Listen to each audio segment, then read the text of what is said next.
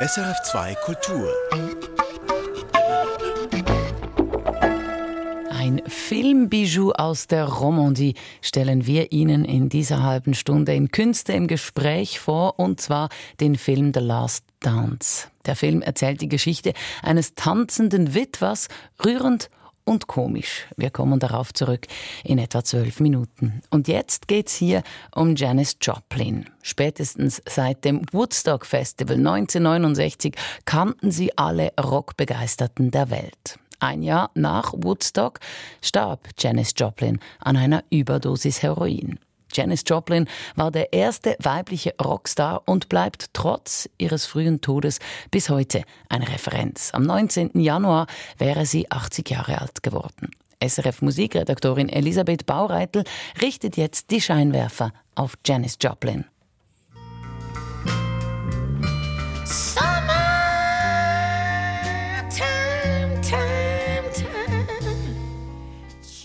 Stotternd, krächzend, Stöhnend und schreiend ging sie völlig in ihrer Musik auf und vergaß die Welt um sich herum.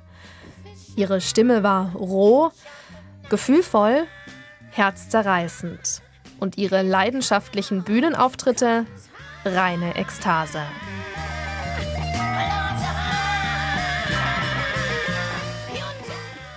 Janis Joplin sang mit so viel Gefühl und Kraft, dass man sie nicht überhören konnte. Holly George Warren ist noch ein junges Mädchen, als sie Janis Joplins Stimme irgendwann in den 1960ern zum ersten Mal im Fernsehen hört. Eine Entdeckung, sagt die Musikhistorikerin und Autorin rückblickend. Well, of course, the first thing I think that fascinates everyone is just that powerful voice, the way she inhabits a song. Ich glaube, es ist vor allem ihre kraftvolle Stimme, die die Leute als erstes fasziniert. Die Art und Weise, wie Janis Joplin ein Lied zum Leben erweckt, wie ihre Gefühle in ihrem Gesang zum Tragen kommen und die unglaubliche Verbindung, die sie mit ihrem Publikum aufbauen konnte. Das gab es so vorher nicht im Rock'n'Roll. I think it was very much a new thing in Rock'n'Roll. Holly George Warren kommt nach ihrem ersten Erlebnis mit der Blues- und Rocksängerin nicht mehr von ihr los. Heute ist sie Musikhistorikerin und Autorin und hat schon viele Konferenzen über Janis Joplin organisiert, Artikel und Bücher über sie geschrieben, darunter auch eine große Biografie.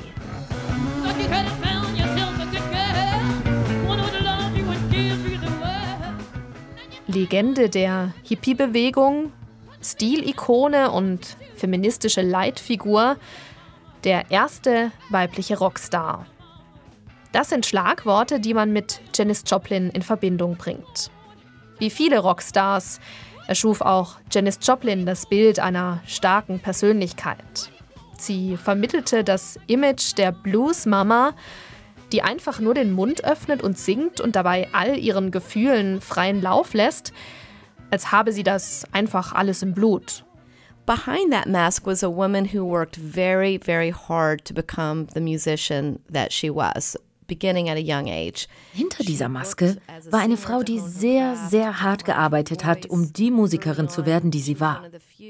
Und zwar schon in jungen Jahren. Sie feilte an ihrer Gesangstechnik, um ihre Stimme zu finden. Sie hat sich Aufnahmen angehört von Blues-Pionieren und hat sich davon für ihren eigenen Sound inspirieren lassen.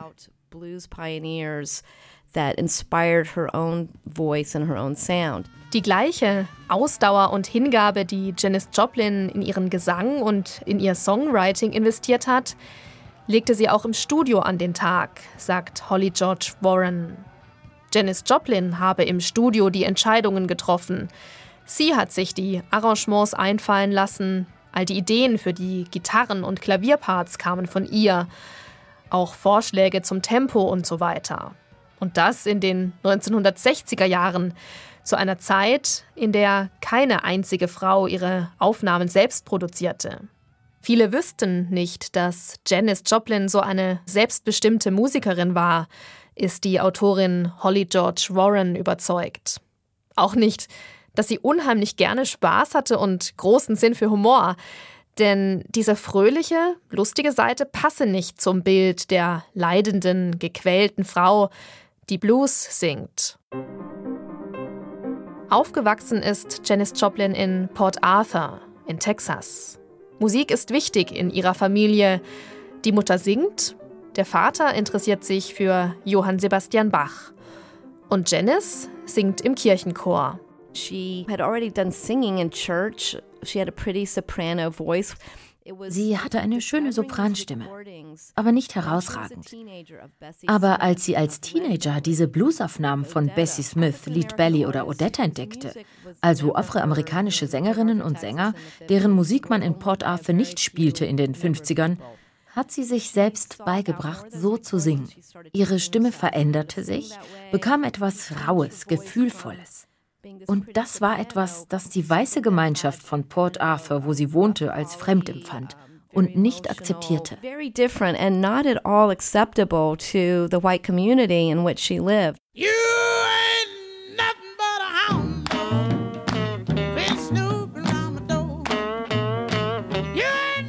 in der Schule im spießigen Texas ist Janis Joplin nicht beliebt, sagt die Autorin Holly George Warren als Teenager kämpft sie mit ihrer pummeligen Erscheinung, ihrer Akne und ihrem buschigen, ungezähmten Haar.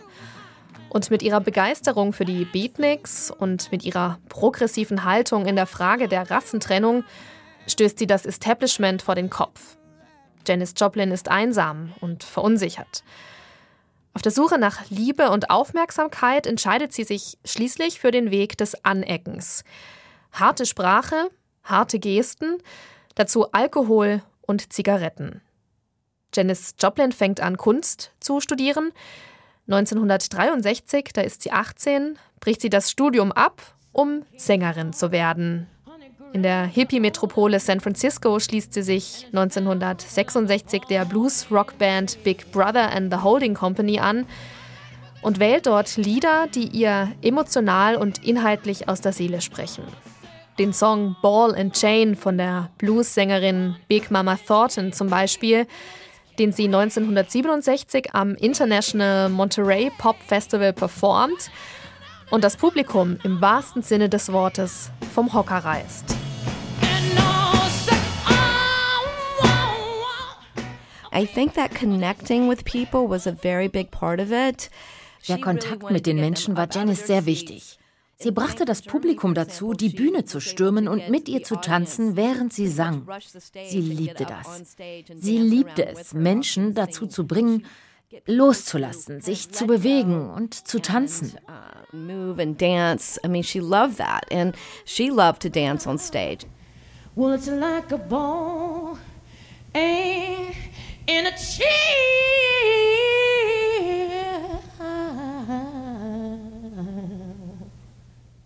Janis Joplin wird zum ersten weiblichen Rockidol. Auf den Bühnen der Rockmusik standen in den 1960er Jahren meistens Männer. Frauen waren Groupies oder zarte Rockmiezen. Nicht so Janis Joplin. Rock and roll was a huge boys club. Women just had to fight to get in there. In den 60er Jahren wurde der Rock'n'Roll von Männern dominiert. Es war schwierig für Frauen, da gehört und gesehen zu werden. Aber Janice hat nie aufgegeben. Sie hat immer weitergemacht. Sie war hartnäckig, kämpfte gegen alle Widrigkeiten, um der Star zu werden, der sie war. But she never gave up. She kept going. Dabei trat Janice konsequent ungeschminkt auf, trug Hosen, wirbelte auf der Bühne herum und sang mit vollem Körpereinsatz. Janice would get all sweaty and her hair would be moving all over the place and Janice schwitzte, ihr Haar war ein wildes Durcheinander. und wenn sie dann doch mal Make-up trug, war es total verschmiert. Sie kreierte ihren eigenen Look und versuchte nicht dem Schönheitsideal der damaligen Zeit zu entsprechen, das Joan Baez oder Joni Mitchell und viele andere Singer-Songwriterinnen in den 60er Jahren präsentierten.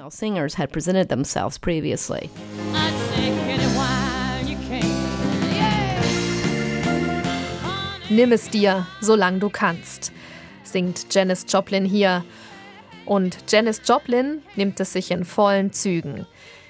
Sie lebt ihre Bisexualität offen, obwohl das zu jener Zeit noch verboten war, fürchtet weder Gefängnis noch gesellschaftliche Verurteilungen. Sie gibt sich als rauchende, Whisky trinkende und fluchende Bluesrock-Sängerin. Ähnlich ist ihr Lebenswandel. Sex, Drugs und Rock'n'Roll. Ende der 1960er Jahre geht es für Janis Joplin steil nach oben. Nach nur zwei Alben mit Big Brother and the Holding Company verlässt sie die Band und gründet die Cosmic Blues Band.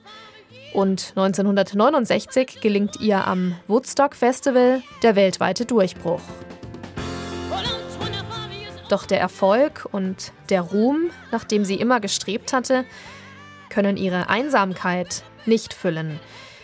Ihre depressiven Gedanken packte sie in den Text ihres Songs Cosmic Blues.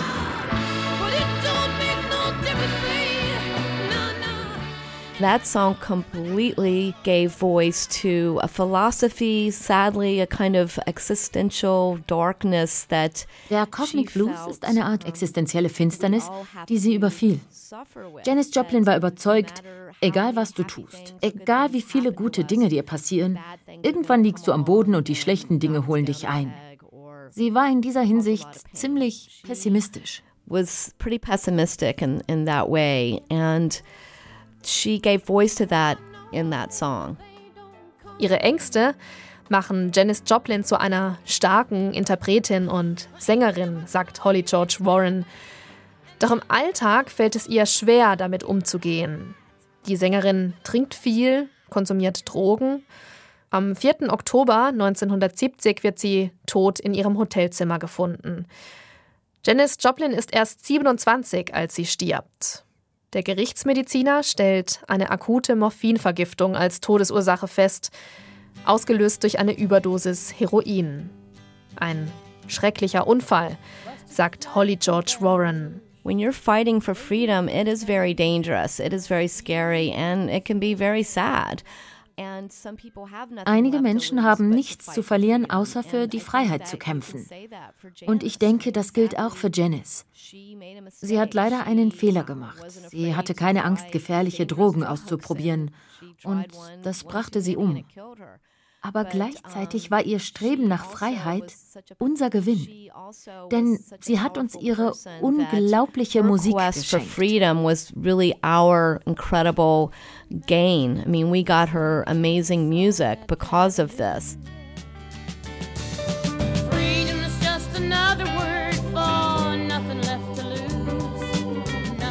Noch am Tag vor ihrem Tod ist Janis Joplin im Studio macht mit ihrer neuen Band Aufnahmen zu ihrer vierten Platte Pearl. Oh Lord, won't you buy me a Mercedes Benz? Im A cappella-Song Mercedes-Benz bittet sie den Himmel kühn um ein neues Auto. Im Nachhinein scheint es, als würde sie der Welt mit diesem Song auf gewisse Weise Lebewohl sagen. Mercedes-Benz endet nämlich mit Janice gesprochenem That's it, das war's, und einem fröhlichen, rotzigen Kichern. So, oh Lord, won't you buy me a Mercedes-Benz? That's it. Janis Joplin, unvergessen. Sie war der erste weibliche Rockstar, Legende der Hippie-Bewegung, Stilikone und feministische Leitfigur. Am 19. Januar wäre ihr 80. Geburtstag gewesen. Holly George Warren, die Sie im Beitrag von Elisabeth Baureitel hörten, hat 2019 eine Biografie über die Sängerin geschrieben. Das Buch heißt Janis Joplin, Nothing Left to Lose und es ist beim Trömer Verlag erschienen. Sie hören Künste im Gespräch, jetzt mit einem Filmbijou. Last Dance heißt der Film aus der Romandie und wie der Titel schon sagt, geht's ums Tanzen.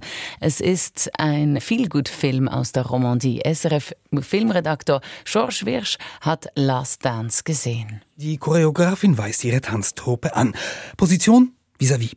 Den Blick tief in die Augen des Gegenübers gerichtet. Und dann kann's losgehen. On se met face à l'autre. C'est une danse de corps à corps. Les yeux se regardent. Et.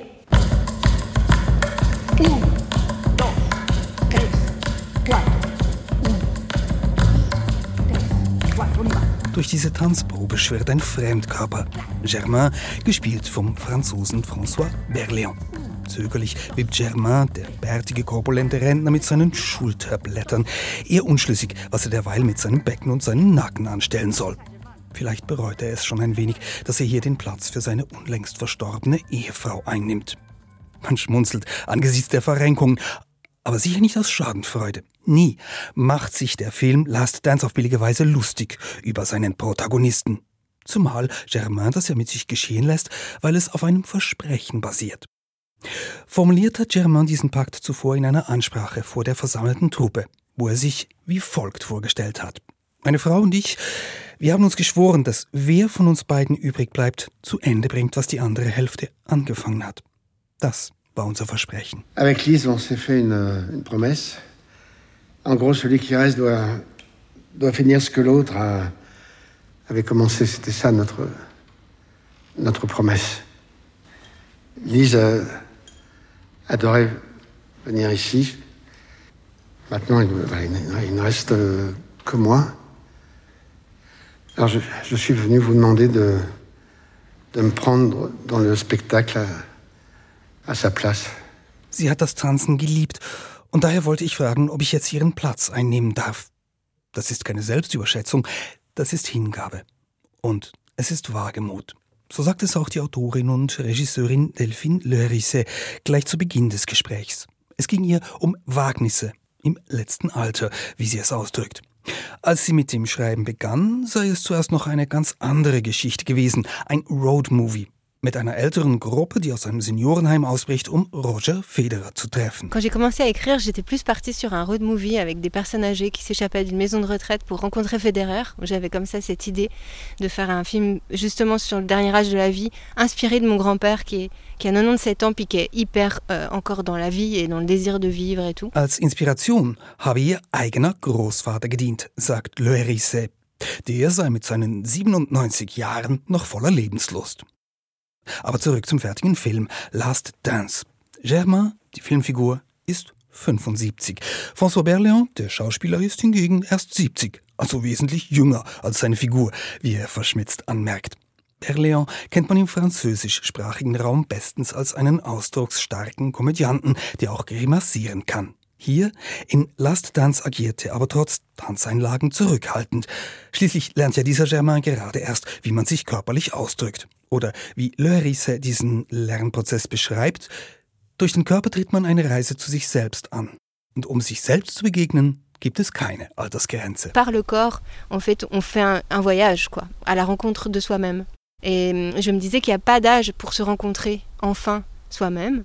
De fait, euh, c'est l'histoire un peu de Germain. Il, il, rentre, il met un pied dans, dans la danse, euh, il finit par vivre une des plus belles aventures de, de sa vie. Durch den Tanz begibt sich Germain auf eines der schönsten Abenteuer seines Lebens, sagt Le Hérissé. Interessant ist nun zuerst einmal, wo dieses Abenteuer überhaupt beginnt. Auf einem Bett mit dem Schriftsteller Marcel Proust. Es ist eine verspielte Traumsequenz, die den Film eröffnet. Germain hat gerade in Prousts epischer Romanreihe auf der Suche nach der verlorenen Zeit geblättert und ist wohl eingenickt. Da erscheint ihm Proust als Geist und rezitiert höchst selbst ein paar verschachtelte Sätze aus seiner blumigen Prosa. Zitat. Da ein herbeigesehnter Anlass nun nie so eintraf, wie erhofft, und auch all die Vorteile ausblieben, auf die wir doch meinten zählen zu können, so präsentierten sich an ihrer Stadt doch ganz andere, unverhoffte Momente des Glücks. Car un événement que nous désirons ne se produisant jamais comme nous avons pensé, à défaut des avantages sur lesquels nous croyons pouvoir compter, d'autres que nous n'espérions pas se sont présentés. Die Pointe dabei ist visuell. Germain beißt beim Zuhören in ein französisches Gebäck, in eine Madeleine. Ja, eine Madeleine de Proust, das ist im französischen Sprachraum frei nach dem Dichter ein stehender Begriff für einen Gegenstand, der bei der betrachtenden Person eine Erinnerung auslöst. Dieser Gag zum Einstieg in den Film, der ist freilich etwas hochtrabend. Ein gelungener literarischer Clin d'œil einer belesenen Autorin zwar. Aber der Scherz ist nicht typisch für den Humor des restlichen Films, der dann vor allem auf leicht verständliche Pointen setzt. Das wollte ich von Delphine Leurisse wissen. Mit welcher Form von Komik funktioniert der Film Last Dance und wie hat sie das umgesetzt? Ihre Antwort, es sei halt immer eine Form von Alchemie im Spiel. Es klappe oder es klappe eben nicht. Vor allem, wenn man sich einen diskreteren Humor à l'anglaise vornimmt. Also nicht nur einfach witzige Dialoge, sondern vor allem Situationen, die zum Lachen anregen sollen. C'est toujours euh, vraiment euh, une espèce d'alchimie euh, qui prend ou qui prend pas. Et même avec euh, du comique de situation plus à l'anglaise, comme j'ai essayé d'écrire dans le film, pas forcément des répliques drôles. Il y a un peu ce genre d'humour, mais c'est surtout sur les situations que l'idée était de déclencher le rire. Euh, c'est très difficile au niveau rythmique de l'écrire et de la mettre en scène. Der Rhythmus sei dabei die große Schwierigkeit beim Schreiben und Inszenieren. Eine zusätzliche Herausforderung dabei sei gewesen, der Film sollte ja nicht nur eine Komödie sein, auch die Gefühle mussten authentisch bleiben, denn es sei ja auch ein Film über Trauer. L'idée était aussi que ce soit pas que une comédie, et donc il y avait des doubles défis comme ça, qu'on qu'on puisse préserver l'émotion, parce que c'est quand même un film sur le deuil, et en même temps euh, qu'on ait quand même envie de, de rire aussi à des moments, comme dans la vie. Und trotzdem soll man viel lachen können, wie auch im richtigen Leben, sagt Le Hérissé. Konkret gelacht wird in Last Dance etwa über die hilfsbereite Nachbarin, die dem frisch gebackenen Witwer täglich Tupperware-Mahlzeiten vorbeibringt. Wobei Germain gar nicht weiß, wie er diesen ungebetenen Lieferservice jetzt wieder abbestellen kann, ohne unhöflich zu werden. Oder da ist der Umstand, dass Germain seine neue Tanzleidenschaft geheim hält vor seinen Kindern. Das führt zu ziemlich pikanten Missverständnissen. Die lustigste Figur in Last Dance ist dann aber völlig unerwartet eine Schülerin, die Germain zu seinen Proben mitnimmt, um ihr dort bei den Hausaufgaben zu helfen. Die junge Frau lässt jeglichen Respekt vor der zeitgenössischen Tanzkunst vermissen. Ihre Sicht auf die Sache, zum Tanzen brauchst straffe Brüste und Muckis, aber das hier, das sei ja wohl eher ein Hässlichkeitswettbewerb. Da muss Germain sein Hobby dann doch in Schutz nehmen. Glaubst du etwa, das ist einfach, was wir hier machen? Schönheit, das liegt wohl im Auge des Betrachters, fügt er hinzu. So hat das Oscar Wilde gesagt. Denk da mal drüber nach. Tu crois que c'est facile, hein, ce qu'on fait là La beauté est dans les yeux de celui qui regarde. Médite là-dessus, c'est d'Oscar Wilde. Je t'envoie un clip et demain tu me diras que j'ai raison. Sur quoi tu aurais raison Les muscles et les nichons. Nee, Muskeln und Titten braucht's zum Tanzen. Da bleibt die Schülerin stur. Der Gag funktioniert nicht nur, weil er vulgär ist, sondern weil die Autorin beide Seiten gleichermaßen aufs Korn nimmt. Die Teenagerin mit ihrem Instagram-Schönheitsfimmel, die gibt sie nicht mehr und nicht weniger der Lächerlichkeit preis als eben den Senioren Germain, der pikiert reagiert auf solche körperlichen Ideale, gerade weil er sich ja trotz seiner Wampe und seinen Falten ins Rampenlicht getraut. Dieser unvoreingenommene Blick der Regisseurin Delphine Le Hérissé auf ihre Figuren, der kommt nicht von ungefähr. Sie positioniere sich immer dort, wo das Publikum die Gefühlswelten nachvollziehen könne, sagt sie. Das habe sie von Marguerite Duras gelernt. Und sie macht einen Abstecher zu einem Buch, das nun gar nichts mehr mit Humor zu tun hat. La Douleur von eben Marguerite Duras. Eine Novellensammlung über Konzentrationslager. Dieses Buch sei so stark, weil Duras das Grauen aus der Perspektive einer Frau beschreibt, die wartet. Und warten auf eine geliebte Person, das sei nun etwas, das wir alle nachvollziehen könnten. Ce livre de Marguerite Duras qui s'appelle La douleur et qui raconte euh, les camps, mais du point de vue de quelqu'un qui attend, euh, je trouve que c'est hyper fort parce que c'est- une façon d'emmener tout le monde dans son émotion et dans l'horreur de, de ce que c'est. Parce que tout le monde sait ce que c'est que d'attendre quelqu'un qu'on aime et puis de le décrire la manière dont il est revenu. Um nochmals klarzustellen, was das alles mit ihrer Komödie Last Dance zu tun hat, ergänzt wie auch Duras, suche sie sich immer eine verhältnismäßig banale, aber gerechte Position aus, von der aus sie ihr Publikum etwas entdecken lässt. Je me mets toujours à cet endroit de regard pour faire découvrir quelque chose euh, qui est un endroit un peu, on va dire, banal, mais c'est un endroit juste. Parce que je peux pas me mettre au-dessus en disant, moi je sais comment c'est. Enfin, je ne sais pas, en fait. Donc le- l'endroit de l'innocence, voilà. Je, je trouve que c'est le plus beau pour euh, emmener le spectateur avec soi. Ich kann mich nicht über die Dinge stellen und behaupten, ich weiß etwas, denn ich weiß es nicht. Die beste Position, um das Publikum mitzunehmen, ist eine Position der Unschuld. So sagt es Le Hérissé. Und diese unschuldige Augenhöhe mit allem, was sie zeigt, das hat wiederum zur Folge, dass der Humor nie auf die eine oder die andere Seite kippt, sondern sich immer zwischen den Figuren die Waage hält. Was nun aber nicht ausschließt, dass diese Figuren frech sein können. So filmt etwa die Schülerin den alten Germain in der Garderobe einmal mit ihrem Handy, als er erstmals und unbeholfen sein schwarzes Kostüm anprobiert. Guck mal, siehst aus wie der Typ von Star Wars. Einfach völlig bekifft, kommentiert sie das Video. Ja, on dirait le type dans Star Wars, mais genre drogué. Tu fais ce que tu veux, mais tu mets pas ça sur Internet, hein Germain, ganz die Gelassenheit, ganz die Unschuld, meint dazu nur, mach damit, was du willst, aber stell's bitte nicht ins Internet. Und damit sagt er ja indirekt auch, ich reg mich jetzt nicht auf, ich habe mich mit meinem Körper arrangiert. Oder wie Lörisse dazu sagen würde, er hat zu sich selbst gefunden.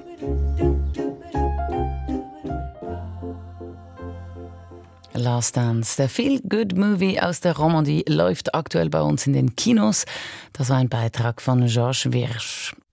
Erfahren Sie mehr über unsere Sendungen auf unserer Homepage srf.ch-kultur.